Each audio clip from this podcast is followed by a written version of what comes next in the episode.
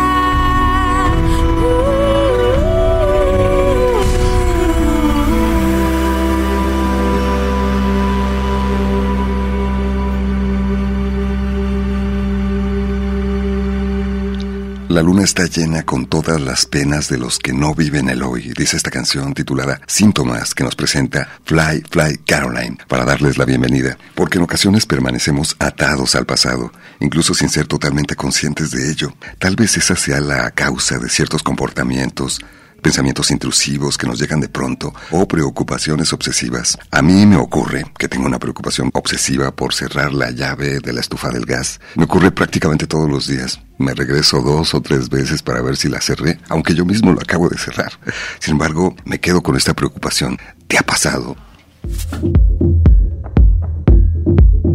A otras personas les llega a ocurrir que la preocupación consiste en si dejaron conectada la plancha o cerraron la puerta de su casa. Me acuerdo que un amigo me contó que un día iba en el autobús al trabajo cuando pasó un camión de bomberos con la sirena encendida y entonces empezó a preguntarse si había olvidado desconectar la plancha y preocuparse que tal vez el incendio fuera en su propia casa. Así que en medio de la preocupación decidió bajarse del camión, tomar un taxi de regreso para confirmar si había desconectado la plancha. ¿Por qué se presentan este tipo de preocupaciones, pensamientos o emociones? ¿De dónde surgen? ¿Qué tanto tienen que ver con nuestra historia personal? Te invitamos a esta reflexión esta mañana. Alonso Torres en el micrófono, Guadalupe Estrella en la producción, Evelyn Ramos en la investigación testimonial, Fátima Briseño en las redes sociales y José Luis Vázquez en la operación técnica. Te damos la más cordial bienvenida a ti que nos escuchas a través de las emisoras de Radio Universidad en todo el estado de Jalisco.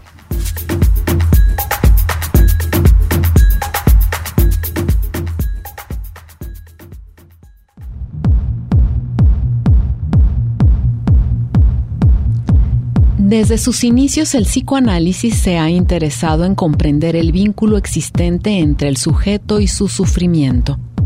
A diferencia de la psiquiatría, para el psicoanálisis los síntomas psíquicos son una creación de cada sujeto en particular. Tienen un sentido para la persona que los sufre, aunque este sentido se encuentre fuera de la conciencia del paciente, es decir, en su inconsciente. Los síntomas, por lo tanto, tienen una significación subjetiva. El psicoanálisis propone dentro de sus principios fundamentales la escucha de la persona, dando lugar a la expresión y al análisis de la subjetividad.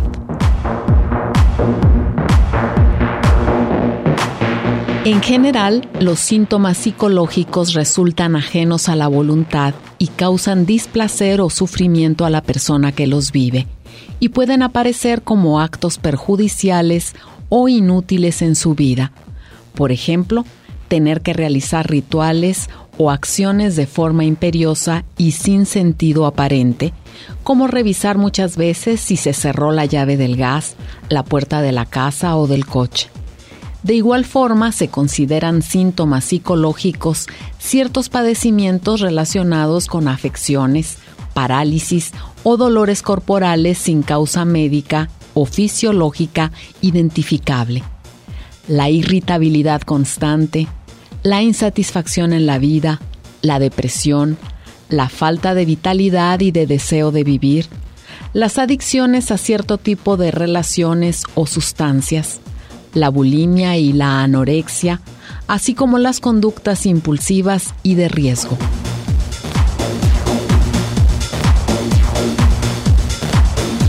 Quédate esta mañana en el Expreso de las 10. Te invitaremos al 36 Simposium de las Américas que organiza la Asociación Psicoanalítica de Guadalajara.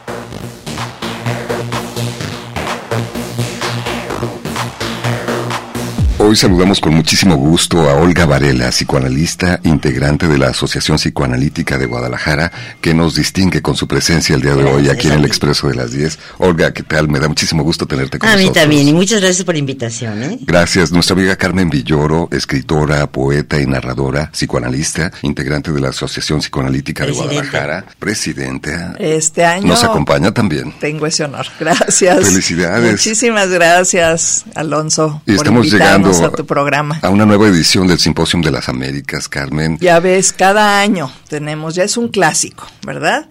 Y tenemos este ya muchos años haciendo este simposium y cada año pues ustedes nos dan este espacio para platicar de él, para promoverlo. Y bueno, pues hoy trajimos a Olga Varela, que es nuestra gran maestra de la Asociación Psicoanalítica de Guadalajara, una clínica de gran experiencia y este simposium es fundamentalmente clínico. Entonces, bueno, ¿quién mejor que ella para explicarnos el, el, contenido del simposium? Claro que en esta ocasión tiene como lema el pasado y su desenlace en el síntoma. Al escucharlo tal vez nos parezca un poco complejo a las personas que no estamos muy familiarizadas con el psicoanálisis, pero cuando hablamos de síntomas, ustedes en el texto que nos enviaron nos hablaban de una serie de aspectos que tienen que ver con preocupaciones obsesivas, olvidos, ideas repetitivas, de pronto esos pensamientos que no sabes de dónde surgen. Y salen. Entre otros eh, aspectos, ¿no? También la tristeza, la motivación, el sentido de la existencia, en fin, platícanos un poco, Olga. El título a mí me gustaba mucho porque en realidad el síntoma surge si que uno sepa por qué. O sea, no es que ayer me peleé y hoy amanecí mal, no, un día amanece uno mal y no sabe ni por qué, ¿no? Se- sea por tristeza, sea por obsesión. La obsesión, o sea, esta cosa, los pensamientos obsesivos es muy común, ¿no? O sea, sobre todo cuando uno se está durmiendo y ¡fum! se te acuerda, o cuando vas a salir y no, no, no te acuerdas si cerraste la llave, ¿no? Entonces, lo que está tratando de decir, o lo que dice el título, es que son cosas que trae uno desde siempre, que se van quedando grabados y con la vida se van haciendo síntomas. Entonces, la manera de llegar al síntoma no es nada más con lo actual, se, va enlazando con lo pasado, ¿no? No, no nomás es el pasado, también es el presente que le va dando fuerza al pasado, sí. ¿Y a ti te ha pasado esto, Carmen? Yo Claro. platicaba al principio de mi obsesión porque habré cerrado, Claro, ¿no? La estufa, bueno, yo- la yo llave de la estufa del es- gas. en fin. Sí, sí, por supuesto, tengo ese síntoma y muchos otros. Pero claro que me pasa eso de que no me puedo ir a dormir si no checo que estén las llaves. Hay un del ritual gas, ahí hay de supervisión. ritual, hay una serie de rituales, ¿no? Que son rituales obsesivos muy comunes que tenemos. Pero bueno, hay unos que son manejables, ¿verdad? Y que son algo que ya tienes en tu... En tu mapa, en, ¿no? en tu mapa y en, y en tu jornada diaria, ¿verdad? Ya los Cotidiana, integraste. Ya los integraste. Pero luego hay otros que son muy sufrientes, ¿no? Realmente hay síntomas que pueden ser síntomas eh, psíquicos o, o, Dolorosos. o- o incluso físicos. Estamos hablando también Sin una causa médica aparente o sin una identificable. causa ¿no? médica aparente o combinada con También. una causa médica eh, justifica, es decir, lo, lo, lo médico y lo psicológico pues van de la mano. Como no hay mente y cuerpo separado, ¿no? Finalmente. Exactamente, entonces muchas enfermedades también tienen que ver con esto, de cosas que sucedieron en el pasado y que de pronto se expresan años después, ¿no? Se expresan años después. Hubo un psicoanalista este que acuñó esta frase que esa la, la conocemos mucho que es infancia es destino, ¿verdad? Que por Que cierto, bueno, el psicoanalista mexicano, ¿no? Mexicano, Santiago Santiago Ramírez. Ramírez. Pero bueno, eso suena como muy determinista. ¿verdad? Y como algo que nunca vamos a poder cambiar. Y no es cierto, sí podemos cambiar, pero sí tendemos que, sí tenemos que atender a ella porque efectivamente muchas cosas que fueron traumáticas en nuestra infancia, que no fueron tramitadas eh, psicológicamente, pues por algún lado a veces aparecen, ¿no? Y entonces es cuando no entendemos por qué nos pasan cosas. Preguntamos justamente a algunas personas en la calle y vamos a ver lo que nos han dicho al respecto. ¿Conoces a alguien que tenga preocupaciones obsesivas como preguntarse si cerró la llave de la estufa o si cerró la puerta con llave cuando salió de su casa o si desconectó la plancha? Sí, es mi papá. Todas las noches hasta así como de, ay, ya cerraron, ya apagaron el boiler, ya apagaron, cerraron bien las llaves de la estufa o así. O también cuando salimos siempre está pregunta y pregunte que si ya hicimos eso. Pues. ¿Te ha pasado a ti? Sí, pero es muy raro. Una vez no me acordaba si había cerrado la puerta de la casa. Sí, porque cerca de mi casa se han incendiado casas por eso y mi papá sí dice, ¿se le, apagaste el boiler o le cerraste la estufa o así? Pues sí. Sí, pues mi papá, o sea, diario le pasa que regrésate a, a revisar si cerró la puerta y así. ¿Te ha pasado a ti? sí, también siempre que salgo, ya, ya se me pegó esa costumbre de revisar como tres veces si cerró la puerta. ¿Consideras que alguna experiencia del pasado produce estas preocupaciones? Bueno, una vez mi papá salió y cerró la puerta de adentro, pero no cerró la de afuera, entonces pues igual se podrían meter. Ahora, estos síntomas quieren decir algo, eh, tienen un sentido para la persona, pero este sentido regularmente está de forma inconsciente, Sí. de acuerdo a lo que nos enviaron en el texto. El problema es que uno no sabe qué quiere decir porque está inconsciente. Pero ahorita que estaba oyendo eh, la viñeta, la, la cápsula, pensé que tiene que ver con el desvalimiento del ser humano, ¿no? Sí, estás muy bien, perdón. Tiene que ver con el desvalimiento del ser humano, o sea, uno nunca está seguro. Entonces cualquier cosa asusta, ¿no? Si se re me van a robar, si salgo y me quién sabe. O sea, y uno trata de asegurarse con la llave, con el esto, pero nunca está uno seguro. Por eso es que la gente que tiene más ansiedad es porque no no encuentra la seguridad siempre duda, está con el miedo de que algo le pase, porque están peleando porque algo les puede pasar, ¿no? En estos tiempos me parece que las cosas han estado peor, ¿no? Porque de por sí las noticias y todo, entonces todo el mundo cree que sales y te matan, ¿no? Entonces la vida es la que uno protege con todo esto. Y lo peor del caso es que no lo vas a proteger. Hagas lo que hagas, vas a seguir con la ansiedad que algo pueda pasar, ¿no? Porque tiene que ver con el accidente, con la muerte, etcétera, ¿no?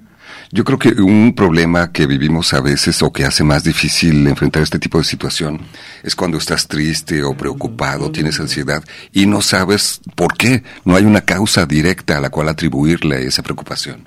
Es que, pues, eh, esos registros en el inconsciente pueden haber sido eh, de momentos muy lejanos, pero además no tienen que ver a veces con el lenguaje, son prelingüísticos, es decir, nosotros tenemos una serie de registros que son emocionales, que vienen de cosas que percibimos o de cosas que sentimos en algún momento y que se quedan grabados, pero grabados no en la palabra, no en el lenguaje, sino grabados en otro tipo de registros que son mucho más corporales, ¿no?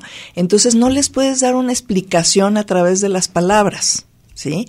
Esto es muy interesante porque es justamente el tema que a mí ya sabes que me interesa mucho, que es el arte y la poesía, es eh, eh, ese tipo de lenguaje es el que de pronto puede conectar con esas experiencias antiguas y expresarlas sin saber por qué. A veces un pintor pues pinta, por ejemplo, un cuadro eh, que tiene cierta composición o, usa ciertos colores o qué sé yo, y eso viene de experiencias emocionales, pues de, de, de otros tiempos a veces, y él no lo sabe, pero está expresando algo muy fuerte a través, por ejemplo, de esa creación. ¿no?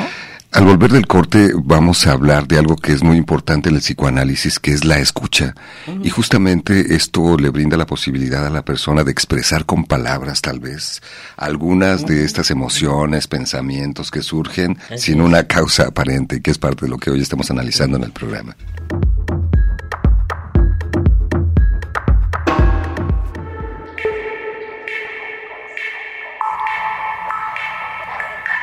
Recordar es la mejor manera de olvidar. Sigmund Freud.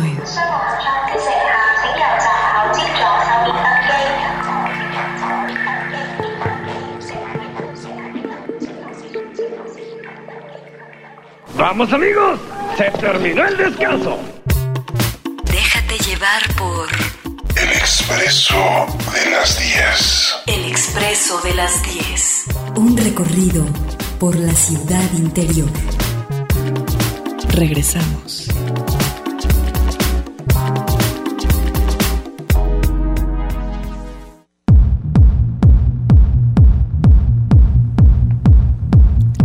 Freud identificó que para toda idea que parece no tener un sentido, y para toda acción que parece no tener un fin, se puede buscar en el pasado de la persona la situación donde la idea se justificaba y la acción tenía un fin.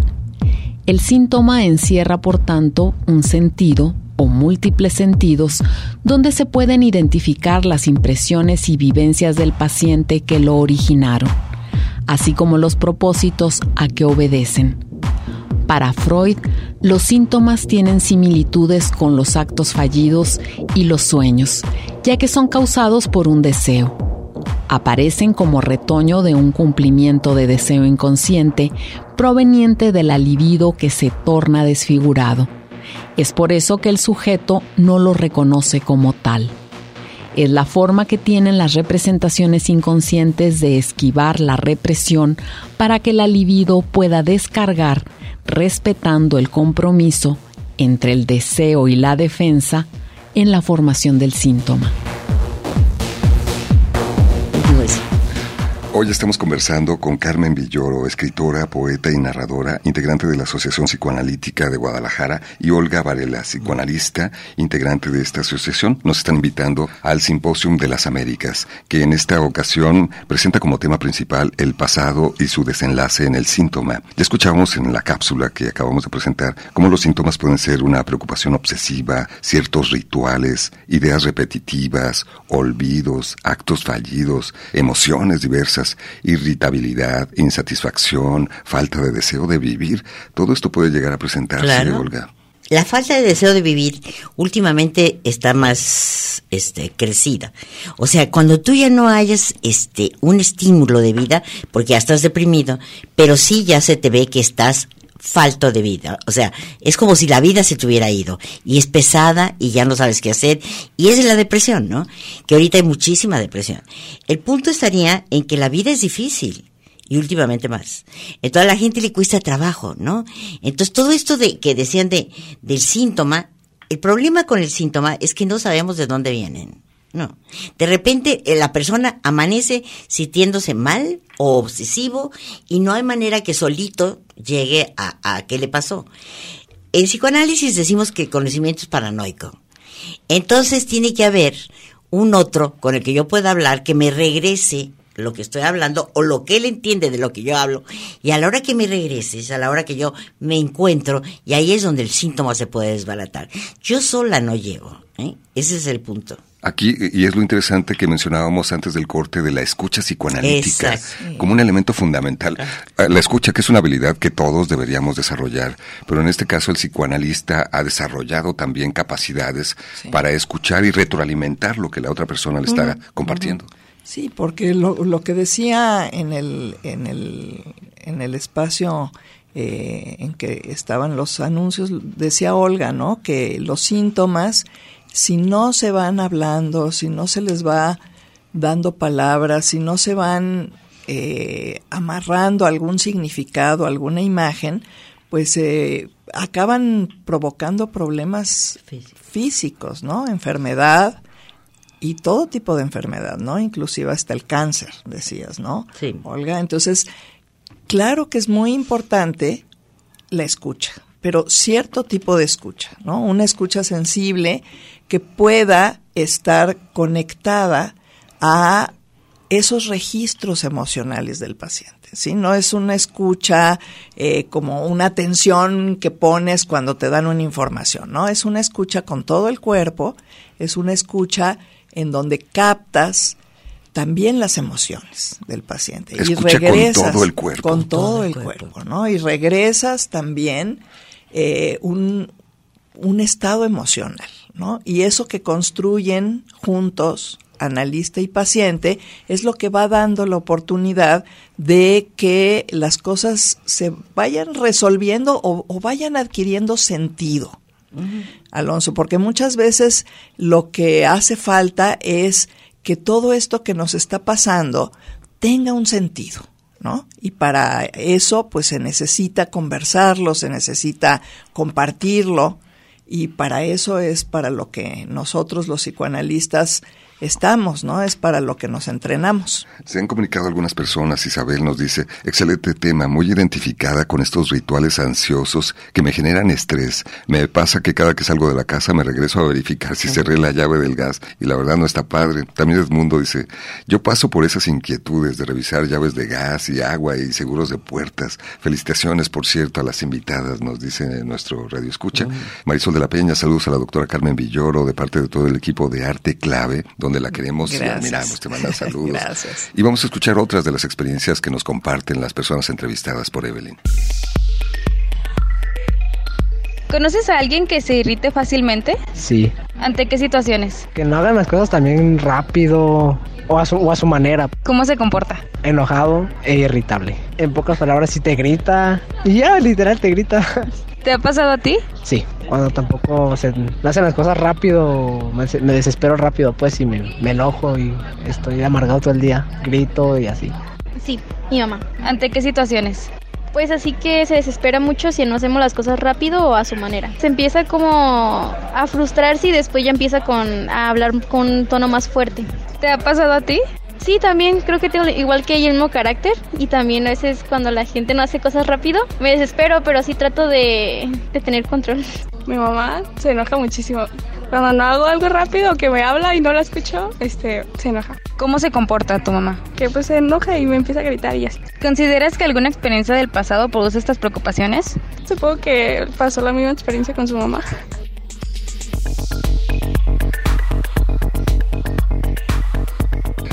La irritabilidad puede ser otro de estos síntomas que podemos identificar, Olga. Yo creo que es uno de los principales, porque la irritabilidad nos lleva a la frustración. Cuando las cosas no salen como uno quiere, uno se enoja. Y yo no digo las cosas, por ejemplo, tú vivimos en un mundo con mucha gente. Y ahí decía que cuando no lo hace rápido, pues nadie lo va a hacer como yo quiero, ¿no? Entonces uno se empieza a poner mal. Entonces le da uno coraje que el otro se fue a la derecha y yo quería que se fuera a la izquierda. Y, y sí, hay un mal humor, ¿no? Y los síntomas, hace rato tú dijiste algo así como que los síntomas vienen del pasado, sí, pero de un pasado no conocido, ¿no? Entonces, lo que se repite en, en la sesión analítica no es solo lo que el paciente habla, sino lo que el paciente siente. Y esa parte ha cambiado mucho en la técnica analítica. Antes era todo la parte de hablar. Ahora se repiten los afectos, que es lo que se llama transferencia, entre el paciente y el analista. Y a través de esa nueva relación que se hace, es donde uno entiende lo que tú decías de la escucha, entonces uno ya puede interpretar. Pero es a través del sentimiento, de los enojos, de que ya no vino a sesión, de que no me pagó, o sea, es todo, es todo. No es solo lo que hable. Lacan decía que el inconsciente está en lo no dicho. Que lo dicho ya está, En lo no dicho. en lo no dicho. Aquello que no dices, por ejemplo, el dolor de cabeza, el enojo, eh, eh, ahí está el inconsciente, porque hablar de lo que yo digo, claro, ya me lo sé, ¿me entiendes? Me peleé con mi mamá y entonces no la soporto, pero eso ya lo sé, eso no te produce síntoma. Pero cuando no sabes qué pasó, pero está un síntoma, es que algo se está repitiendo en la parte sensible, en lo corporal, el dolor de cabeza. Entonces, el inconsciente aparece en lo no dicho. Entonces, en el, en el análisis, el analista tiene que descifrar lo no dicho. Lo Es, dicho- es difícil para la persona, por ejemplo, enfrentar algunas de estas situaciones, eh, miedos, enojos, situaciones que de pronto tienen un componente emocional, afectivo, en fin, durante el proceso psicoanalítico. Claro, claro que es difícil y bueno, es... Por eso algunos dicen, ya no vuelven, no me pagan la consulta. Sí, y eso claro. también cuenta. Como también comunica. Sí. Claro, claro que es difícil y claro que hay un trabajo que se tiene que hacer, ¿no? Al respecto para que el paciente pues vaya entendiendo que eso es un hallazgo, ¿sí? Y que como hallazgo le va a ser muy útil, ¿sí? Porque si hay un paciente, ¿verdad?, que, que, que tome lo que se le dice en el tratamiento como una ofensa, pues va a ser muy difícil que continúe, ¿verdad? Quien entra a terapia tiene que estar dispuesto a escuchar cosas diferentes a las que le dicen sus amigos en el café, ¿no? ¿Por qué? Porque ahí vamos a hablar de otros eh, momentos y de otras, de otros estratos, ¿verdad? De, de lo psíquico, de lo mental, y vamos a hablar ahora sí que a calzón quitado, ¿verdad? De las emociones, de los sentimientos y de lo que nos pasa al uno con el otro, ¿no? Entonces eso no siempre se, se aguanta, ¿verdad? Pero cuando se aguanta es muy útil y, y- y- y resuelve muchas situaciones. ¿A ti qué, qué te ha pasado con respecto a esto como psicoanalista, Olga? ¿Qué reacciones has observado en las personas que, que buscan tus servicios? Mira, hay, hay personas que se ofenden, ¿no? Este, y bueno, pues es que uno dice cosas que ellos no conocen. Entonces, a la hora que les dice la gente, dice, es que me están levantando falsos. Entonces, tienes que trabajar mucho para que el paciente vea que tú no le estás haciendo nada y que tiene que ver eso. O sea, conocerse. Freud decía que el afecto tiene que ligarse a una representación. Y allí ya se puede dejar de ser síntoma. Porque el síntoma es cuando está la libido suelta Y entonces eso se convierte en síntoma. Pero si ese significado lo ligas a una representación, que es una explicación, ahí el síntoma desaparece, ¿ves? Pero entonces para llegar ahí es un trabajo fuerte, ¿no? Porque el paciente se resiste. Green decía, el paciente viene a que le analicemos, pero cuando empezamos a analizar, no quiere, claro, se enoja, se resiste. Estás removiendo Exacto, cosas. Son cosas que no le gustan. Y estamos hablando de afectos, no de contenidos in- intelectuales, ¿no? O sea, cuando uno habla de afectos, el afecto es lo que se repite en la sesión, una y otra vez, ¿no? Y es por ahí, por eso se dice lo no dicho, en la enfermedad, en el afecto, en el enojo, en lo que sea, ahí está el inconsciente, En lo no dicho. en lo no dicho. Por eso es muy importante que los profesionales se actualicen, se estén capacitando permanentemente y es lo que buscan ustedes con el Simposium de las Américas. Carmen. Exactamente. Este simposium lo dirigimos al público en general y también a las personas interesadas Sí. en trabajar con, con el psiquismo, ¿no? A los psicólogos, a los psicoterapeutas, a los médicos, a los profesionistas, pero también al público en general porque a todos nos interesa lo que, lo que nos pasa, ¿no? Claro, este particular simposium es muy clínico, vienen dos maestros argentinos especialistas en, en clínica con mucha experiencia, que son Marcelo Redonda y Darío Arce. Los dos eh, viven en Argentina, vienen especialmente al simposium para eh, compartir con nosotros su experiencia. Entonces, eh, sí, los invitamos a todos al simposium, es eh, este 17 y 18 de febrero y se va a dar, eh, va a tener lugar en el Gran Fiesta Americana y eh, vamos a, a tener pues conferencias, pláticas, intercambios, presentación de casos clínicos. Va a estar muy, muy, muy interesante. Una gran oportunidad. Sí, ¿no? una Que- gran Que no oportunidad. debes desaprovechar finalmente. Exactamente. Se pueden dirigir a la Asociación Psicoanalítica de Guadalajara. Tenemos una página en Facebook, Asociación Psicoanalítica de Guadalajara, y les voy a dar también un teléfono al que se pueden comunicar para eh, cualquier información que quieran tener sobre nuestro simposium para que puedan participar. Les recuerdo que el tema del Simposium de las Américas es el pasado y su desenlace en el síntoma, que estamos revisando, analizando esta mañana aquí en el Expreso de las 10.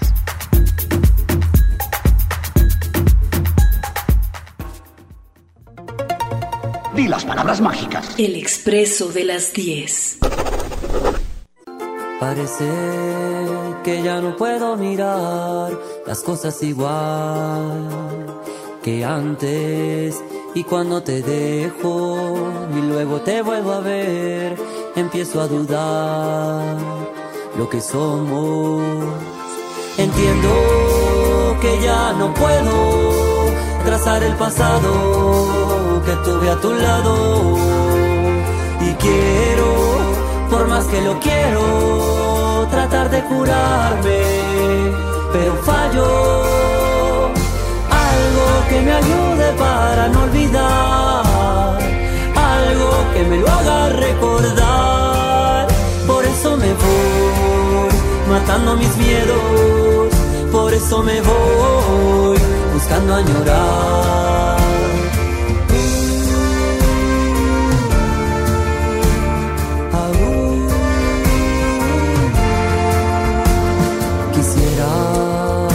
Cantes esta canción en las mañanas.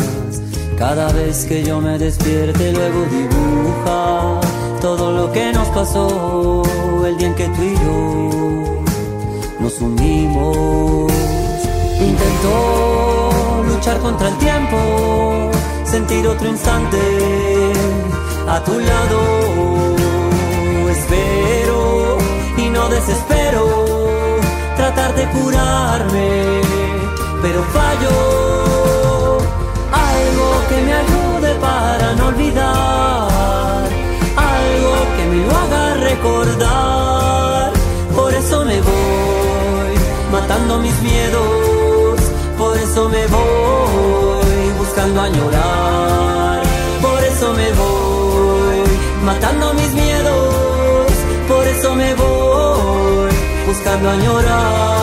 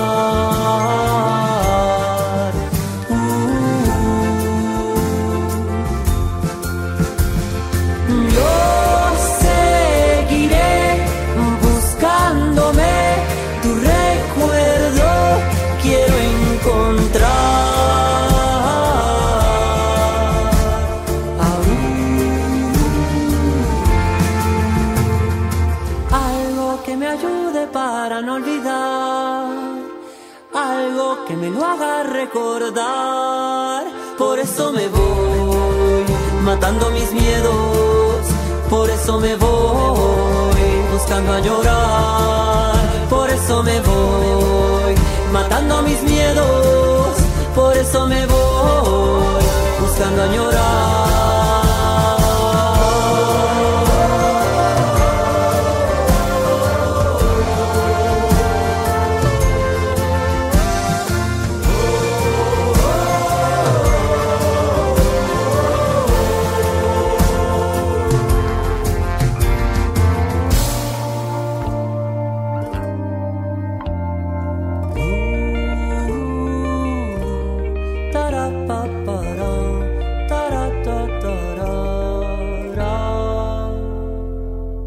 Es la música de un cantante conocido como Este Man, que nos presenta una pieza titulada El pasado. Y el pasado y su desenlace en el síntoma es el tema principal del Simposium de las Américas, al cual te estamos invitando esta mañana con la presencia de Carmen Villoro, escritora, poeta y narradora, presidenta de la Asociación Psicoanalítica de Guadalajara, además de Olga Varela, integrante de esta asociación. Tengo varios comentarios de las personas que nos escuchan. Muchísimas gracias. Por ejemplo, Armando dice, mi pregunta es si parte de mis vivencias del pasado me llevan a encontrar, o ellas me encuentran, con personas que ven que pueden aprovecharse de mi apoyo, de querer ayudar, y que después lo quieren ver como que esta es mi obligación. Reclamo su forma de ser y se molestan conmigo. ¿Será que ustedes, lo que ustedes denominan experiencias emocionales? Me hizo acordar una película, hace mucho que se llamaba Ocho Semanas y Media, que está la muchacha que Pfizer este, probándose una pañoletita, y en eso pasa él y se mira nomás. Y ahí queda el enganche y empieza toda una relación perversa terrible de los dos.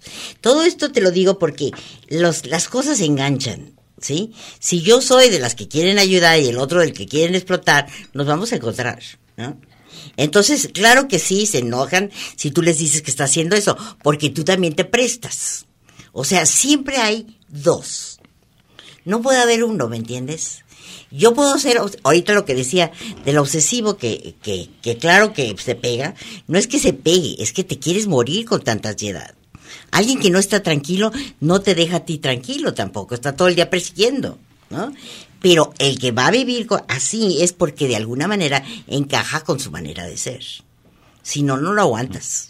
La verdad.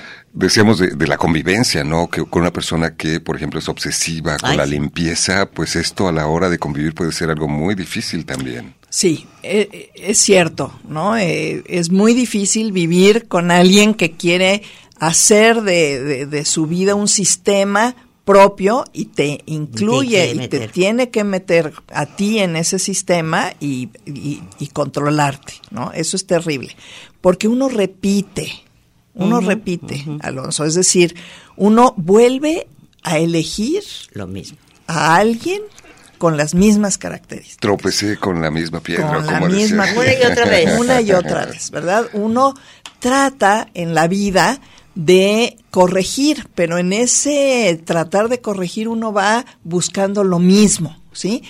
Y no sabe uno por qué, ¿verdad? Entonces, esto también es muy importante. Hay un ensayo de Freud que se llama eh, repetir para no recordar, ¿verdad? Y es que las acciones muchas veces tienen que ver con esas cosas también vividas en el pasado que fueron traumáticas, que uno trata de resolver volviéndolas a actualizar, ¿sí? Entonces, uno elige también con quién relacionarse, ¿no? Y lo que uno puede resolver en la terapia no es la problemática del otro, ¿sí? Sino esa inclinación de uno a elegir cierto tipo de personas, por ejemplo, que van a abusar de uno, que se van a aprovechar o que no nos van a hacer caso o que finalmente nos van a abandonar, etcétera, etcétera, ¿no?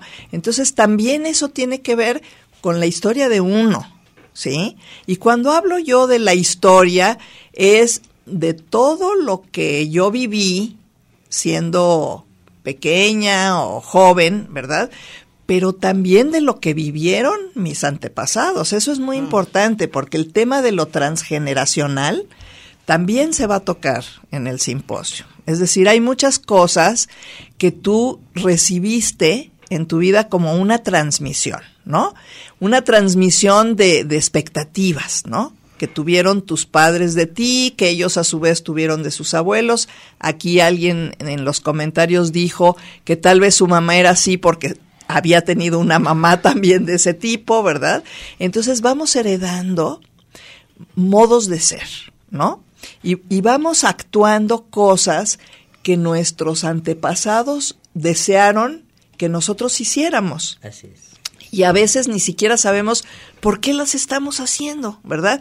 O por qué, por qué esta persona, ¿verdad? Que dice, bueno, eh, vuelvo a tener un abusador en mi vida, ¿verdad? Bueno, ¿qué mensajes, qué transmisiones recibí yo de que tenía que ser de cierta manera para pues para, para aceptar ¿no? este tipo de, de agresiones, etcétera, eso viene muchas veces del, desde los abuelos, ¿eh? Mira, Leti Hernández justamente dice, estas conductas se pueden transmitir a otra persona. Yo dejé de convivir con una persona que tenía estas conductas muy marcadas. Hasta tomé el hábito de escribir si apagué la estufa, si cerré la puerta. Porque aparte me decía a mí, cerraste la puerta, si no cerraste nos van a robar y tú vas a ser la culpable. Sí, porque sí se transmite. Una persona que tiene ansiedad, ansiedad que va, lo va a llevar a actuar, a cerrar la puerta, todo eso es ansiedad, se pega la ansiedad. No dije, es medio tonto lo que dije, pero tú vives con una persona con ansiedad y al rato tú tienes ansiedad. Ya estás reproduciendo Ya. algunos de esos La comportamientos. sensación se repite. Y la otra parte de, la- de lo que decían de lo transgeneracional, aquí la parte que es muy impactante es cuando algo se transmite sin que tú te des cuenta que se transmite. Hay un inconsciente que pasa. Yo me acuerdo de un caso que decía un libro de alguien, la primera generación, la mamá era alcohólica. La segunda generación se había muerto alguien por alcohol. En la tercera generación nadie podía ver el alcohol y nadie sabía por qué. Porque venía desde la primera generación. Entonces también eso se transmite, ¿no? Entonces todo se transmite, todo es posible que yo lo tenga si lo tienes tú. Y la otra parte es la parte que adecuamos nuestro psiquismo a convivir con el que elegimos. Por ejemplo, cuando alguien hace algo y dice uno, ay, pobre del marido. No, son iguales. No hay pobres. Los dos se enganchan. Entonces, todos estos pleitos que hay tanto en las parejas de que tú y que tú y que tú, es que los dos somos. Tú siempre y yo nunca. Y yo nunca, pero, pero por eso estamos los dos metidos ahí, ¿no? Y, y tal vez estamos transmitiendo, reproduciendo esto mismo con nuestros propios hijos. Así Por ejemplo, Víctor se comunicó de Ciudad Guzmán. ¿A qué se atribuye el que se preocupe tanto, diría obsesivamente, una madre por sus hijos, por ejemplo? Eh, La preocupación materna es, es normal, es natural, pero hasta cierto límite, hasta cierto punto, ¿verdad? Cuando alguien está tan, tan, tan angustiado porque algo pueda suceder, es porque tiene una inquietud interna de que algo terrible suceda. Entonces, es, es un miedo propio, ¿verdad? Es algo no atribuible a las circunstancias, no atribuible a la relación maternal natural, sino a un exceso de, de angustia en esa persona, ¿verdad? Que eh, está, pues, ella misma derrumbándose, ¿sí? Entonces, quien, quien requiere atención o quien requiere eh, que, que, que se le, que se le entienda y que pueda tener un, un proceso para estar más tranquila es, es esa mamá, ¿verdad? No, no los niños, sino la mamá. Ayer estaba leyendo a Ernesto Sábato y comentaba cómo en la infancia su madre tenía muchas preocupaciones sobre él, le impedía que saliera a jugar a la calle con los otros niños y observaba a través de la ventana todos los juegos de escondidas, de juegos de fútbol, por esa preocupación obsesiva de la madre. Y tal vez aquí podemos encontrar parte de lo que nos dices, Carmen, y parte de lo que estarán analizando desde luego en el Simposium de las Américas, a lo cual te invitamos esta mañana aquí en el Expreso de las 10.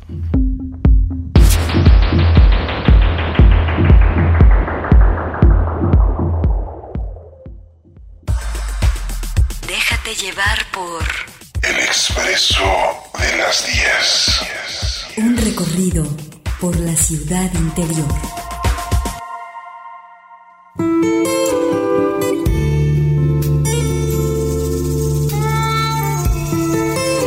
Lo único que me queda de estos años pasados es la manía de analizarlo todo.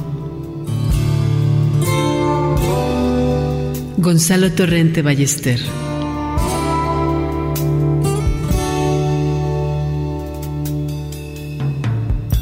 Te estamos invitando al Simposium de las Américas, que tiene como tema principal el pasado y su desenlace en el síntoma. Hoy nos acompaña Carmen Villoro y Olga Varela de la Asociación Psicoanalítica de Guadalajara. Se ha comunicado a Naid, una de nuestras radioescuchas, dice, mi tía siempre ha sido exagerada en desinfectar todo, usa cloro a más no poder. Si alguien más limpia o desinfecta, ella no está tranquila y lo vuelve a hacer. Ahora con la pandemia, mucho peor. Eso le genera mucha ansiedad, nos comenta también. Isabela nos dice, yo me he salido de trabajar para checar si no dejé a mi hija en la camioneta y tengo que abrir la camioneta, ver si la silla está vacía efectivamente para calmarme, porque de otra manera es una preocupación constante. Un saludo para Miguel Sánchez. Nos comenta, yo tengo varios años de estar en análisis y considero que ha sido la mejor decisión que he tomado. Me ha ayudado a enfrentar situaciones difíciles con otra perspectiva, pero sobre todo con paz.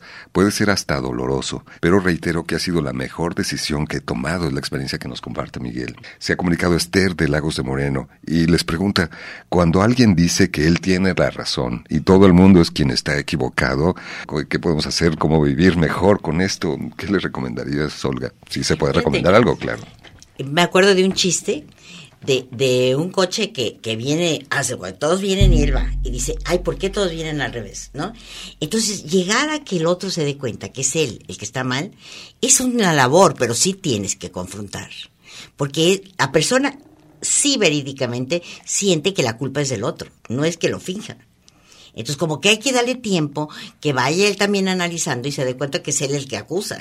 ¿Sí? Eso es difícil. Iván dice, el colmo de revisar y revisar, maldita ansiedad, si cerraste la llave, el agua, el gas, la puerta, el auto, es olvidar revisar. Y si dejaste abierto una de esas cosas, entonces es terrible.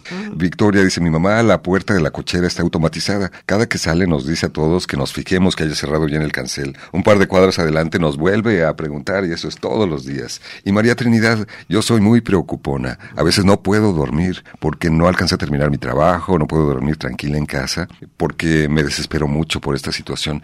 Y, y las dificultades para dormir puede ser otro de Es los eso, síntomas, es por ejemplo, ansiedad. también. Y además, fíjate cómo se clavan en una idea. Yo no puedo dormir porque tengo ansiedad, pero entonces me clavo con que, ay, le dije a fulanita y me hizo cara, entonces claro que lo ofendí. Tru, tru, tru, haces. Y lo peor del caso es que estos pensamientos terminan en tragedia, en tragedia. Le dije, entonces ya no me va a querer, entonces quién sabe qué. O me duele la panza y entonces a lo mejor tengo cáncer y tru, tru, tru. Y eso se da mucho en las noches, Claro. ¿no? Porque estoy en silencio. Le estás dando vuelta a esa idea. Vueltas hasta que haces una cosa muy grave. Eh, a veces puedes llegar hasta tener ciertos eh, ataques de ansiedad, Sí, no, ¿no? no, tienes ataques de pánico, no nomás de ansiedad. Ujú. Porque le haces así y acabas convenciéndote. O sea, la mente es muy poderosa, sí, muy. Entonces, si yo me, me filtro en una cosa porque tengo miedo a morirme y empiezo con que sí, esto y fulanita dijo que era cáncer, acabo con Hijo, cáncer. o bien internet. Esa, o bien, ah, ese es otro. La gente le ha dado por ver en internet. Antes de preguntarle a nadie, ves en internet. Y entonces hacen unas cosas graves, porque de ahí yo sigo inventando, ¿no? Vas en una escalada interminable. Se construye todo un delirio. Estamos terminando el programa. Muchísimas gracias por Al venir. contrario, Ha estado muy padre Yo todo esto que nos han compartido. Quiero recomendarles un artículo de Freud clásico que es importantísimo y muy divertido que se llama Psicopatología de la vida cotidiana. Que lo puedes identificar en situaciones que te pasan a ti también y entenderlo Exacto. mejor de esta manera. Así es. Psicopatología, De la vida cotidiana. perfecto. Anotado. Gracias, Olga. Un placer como siempre. Un honor tenerte con nosotros. Gracias. Al Carmen. contrario, muchísimas gracias. También pueden hablar al 33 21 53 91. Perfecto, es el Simposium de las Américas. No se lo pierdan. Muchísimas gracias por acompañarnos. Quédense aquí en Radio Universidad de Guadalajara.